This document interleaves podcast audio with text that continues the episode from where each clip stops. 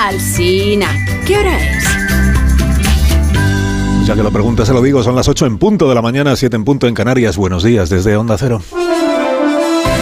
Más de uno en Onda Cero.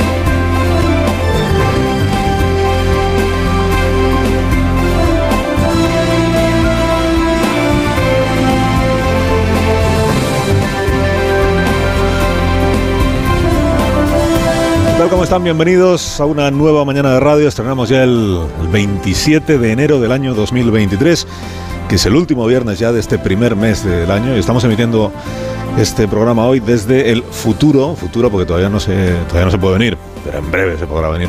Futuro espacio físico del Orange Digital Center en Madrid. Ha tenido la generosidad la Fundación Orange de invitarnos hoy a conocer este lugar antes de que abra eh, próximamente sus puertas y, hemos aceptado, claro, la invitación y nos hemos venido aquí a aprender. Nos hemos venido a aprender y a invitarles a ustedes también a, aprender sobre nuevas tecnologías, sobre utilidades eh, diversas de las eh, nuevas herramientas digitales, a formarnos en el emprendimiento, en fin. A lo largo de la mañana les vamos a ir contando, les vamos a ir contando posibilidades, de- descubriendo posibilidades ligadas a los dispositivos electrónicos conectados eh, por el 5G de Orange, naturalmente, y los cursos y las conferencias y los seminarios, por ejemplo, sobre el uso responsable de la tecnología que ya imparte el Orange Digital- Center y que en breve se podrán eh, venir a recibir también físicamente a este lugar de Madrid. Así que hoy saldremos de este edificio eh, todos mucho mejor formados en la cosa digital y tecnológica. Bueno, tenemos la vista puesta esta mañana, como en el día de ayer, en Algeciras, naturalmente, ¿no? Algeciras va a despedir hoy, Algeciras, ciudad consternada y horrorizada todavía por este crimen, va a despedir hoy a Diego Valencia, este hombre que durante muchos años tuvo una floristería muy frecuentada en el centro de la ciudad, muy frecuentada por, por los fieles de las parroquias del centro, y que en estos últimos tiempos se ocupaba de la iglesia de Nuestra Señora de la Palma, Allí trabajaba como sacristán, en la misma plaza, la Plaza Alta, donde fue asesinado por Yassin Casán la tarde de, de este pasado miércoles. Y en esa misma plaza, porque en la iglesia de La Palma está abierta ya la capilla ardiente y se va a oficiar a la una de la tarde el funeral, en esa misma plaza miles de vecinos se van a juntar sin duda a esa hora para dolerse con la familia y con los amigos de Diego, que deja esposa, deja hijos y deja nietos, y para repudiar el acto de violencia que cometió este, este Yassin en nombre de Alá. Consta así en el relato policial que ha hecho suyo el juez de la Audiencia Nacional que dirige la investigación. Consta que el homicida, una vez que tenía había derribado a, a Diego Valencia después de perseguirle por la plaza, sacristán, eh, Diego ya estaba herido. Cuando estaba ya tendido en el suelo, el tipo este agarra la katana con las dos manos, grita una alabanza a Alá y dice el auto judicial, le asesta la estocada mortal. Nadie utilice el nombre de Dios en vano, dijo ayer en este programa el párroco de La Palma, padre Juan José Marina. desgraciadamente el nombre de Dios se toma en vano, ¿no? Que se utilice a Dios para como justificación es la gran locura y no no se comprende, ¿no? Cuando sabemos que Dios es amor, ¿no? Y que eh, van en contra de todo lo que lo que sea la agresión y lógicamente hacia el ser humano. Desgraciadamente hay personas que, que bueno pues no lo entienden o no lo comprenden o no lo quieren comprender. o no lo quieren comprender. La Asociación de Musulmanes del Campo de Gibraltar se ha referido al sacristán asesinado como un hombre de paz, un hombre de paz que sufrió un acto injustificado, dice, de violencia atroz, y ha dicho sobre este asesino que lleva tiempo viviendo en Algeciras, pero que no se relacionaba con, con nadie prácticamente, o sea, que, que- nada tenía que ver, que no hacía vida con el resto de los musulmanes de Algeciras, que a su vez hacen vida con musulmanes y con cristianos y con todo tipo de, de confesiones religiosas y de nacionalidades, como ayer contábamos aquí. Los dos jóvenes que más relación tuvieron con este Yassin Kassan son los que ocupan dos pisos muy miserables al lado del que usaba el propio Yassin y que han contado que desde hace dos meses solo hablaba de Alá, solo hablaba del diablo y de la magia y que estaba obsesionado y que aparentemente estaba desquiciado. Alberto Núñez Feijó, por ir a la polémica de la jornada también de ayer, polémica declarativa, digamos, eh, Alberto Núñez Feijó ayer pudo haberse limitado a decir que matar es matar, por más que se haga en nombre de Dios. O sea, pudo haber dicho lo de Castelio, ¿no? Matar a un hombre no es defender una idea, es matar a un hombre. Pudo haber dicho que son los creyentes musulmanes los primeros interesados en que no se les confunda con los fanáticos que matan en nombre de Alá. Pero por alguna razón el señor Núñez Fijó creyó oportuno ayer decir como católico, que entre los católicos esto no pasa. Si hay personas que matan en nombre de un Dios o en nombre de una religión, y sin embargo nosotros, desde hace muchos siglos, no verá usted a un católico o a un cristiano matar en nombre de su, de su religión o de sus creencias. ¿no? Eh, y hay otros pueblos que tienen algunos ciudadanos que sí lo hacen. Nosotros, los católicos, entiendo que está diciendo Núñez Feijóo, que es católico, nosotros los cristianos. Esto lo dijo por la mañana, por la tarde se le preguntó de nuevo y negó que haya motivo alguno para cuestionar sus palabras. Mire, el que quiera montar una polémica es libre de hacerlo. No podemos en ningún caso criminalizar ninguna religión, pero debemos de aceptar que tenemos un problema de integrismo islámico eh, en algunos lugares del mundo. Todos coincidiremos en que con carácter general no hay un problema de terrorismo católico en el mundo. No hay católicos que maten en nombre de Dios, sí hay musulmanes, algunos que matan en nombre de Alá. Esto es lo que eh, plantea el señor Núñez Feijóo. Y claro, la, pregunta obligada es, ¿y?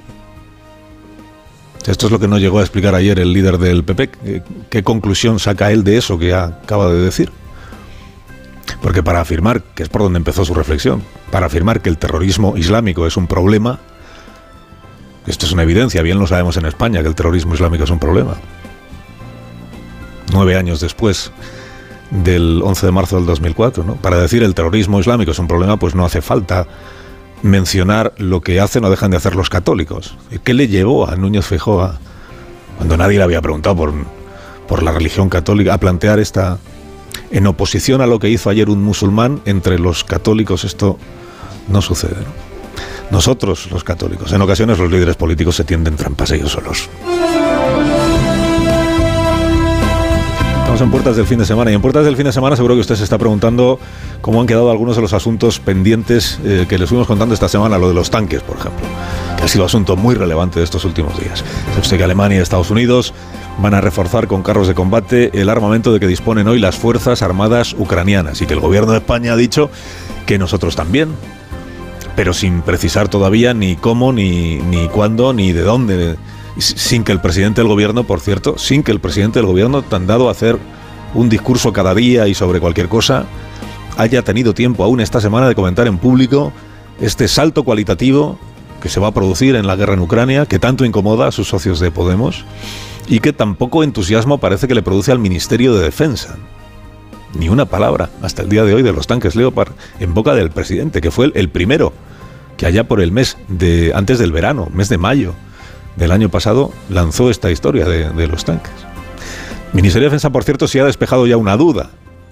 La duda era eh, si íbamos a retirar tanques Leopard de las unidades que los utilizan en las fuerzas españolas para entregárselos a Ucrania, o si íbamos a recurrir a esos tanques que tenemos, creo que son 50, en un almacén de Zaragoza desde hace 12 años, sin que tengan ninguna utilidad porque al parecer no, no están operativos.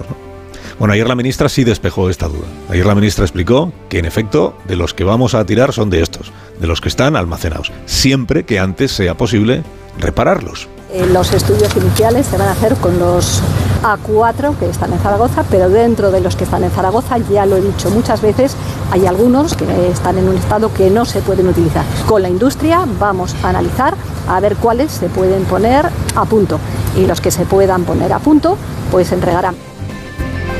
No es que se pueda, claro, queda en el aire la pregunta y si no se puede poner a punto ninguno, ¿qué hacemos? Es que le entregamos a los ucranianos.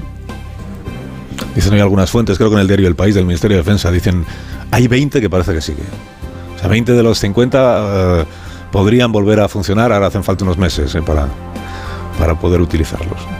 Dices, oye, para haber sido Pedro Sánchez el primer líder político, gobernante europeo, que allá por el mes de mayo, vísperas de la cumbre de la OTAN, ofreció 40 Leopards a Ucrania, no parece que nuestro gobierno tuviera este asunto muy madurado. Eso que el presidente Sánchez no estaba muy puesto, muy enterado del estado en el que se encuentran los tanques que están ahí arrumbados en, en el almacén de Zaragoza. Bueno, y se estará preguntando también usted, llegando ya al final de la semana, y lo de Junqueras, ¿cómo está? O sea, lo de la inhabilitación de, que él pide que le absuelvan ante el Tribunal, al Tribunal Supremo. Dice que me absuelva. La Fiscalía no, la Fiscalía dice que se le mantenga la, la pena, que es la de inhabilitación. que se le mantenga porque el abaratamiento de la malversación, dice la Fiscalía, no afecta a este, a este señor ni a los otros condenados. Bueno, el gobierno en toda esta historia usted sabe que finge que él está a lo que diga el Tribunal Supremo, sin prejuzgar lo que el Tribunal Supremo debería hacer. Nosotros hemos cambiado el Código Penal, pero para europeizarlo, modernizarlo y, homologarlo y no sé cuántas cosas más. Luego ya el Tribunal verá lo que hace. Bueno, no es verdad, claro. Para saber qué quiere el gobierno que suceda, hay que atender siempre a la posición de la abogacía del Estado. Porque a diferencia de la Fiscalía General del Estado, que la Fiscalía goza de autonomía, la abogacía del Estado no. La abogacía representa al, gobierno. Dice al Estado, sí, sí, al Estado, al gobierno.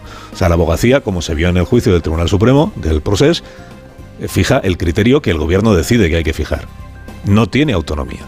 Y por eso es interesante, claro, lo que ha dicho la abogacía del Estado es que sí hay que rebajarle la inhabilitación a, Oriol Junqueras, indultado y manifestante. Que hay que rebajársela, deberías rebajársela de 13 años a 7. O sea que sí, que la eh, revisión, la reforma del Código Penal de la malversación, sí, la ejecutó el gobierno de Pedro Sánchez en este cálculo. En el cálculo de que sirviera para aliviar en unos cuantos años la privación de cargo público del ciudadano Junqueras.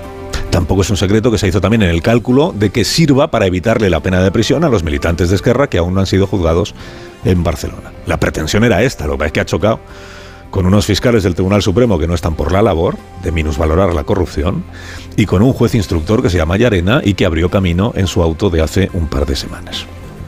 Con razón está fumando en pipa Esquerra Republicana, que acariciaba ya la amnistía encubierta y ahora teme estar viviendo el cuento de la lechera. Carlos Alsina en Onda Cero.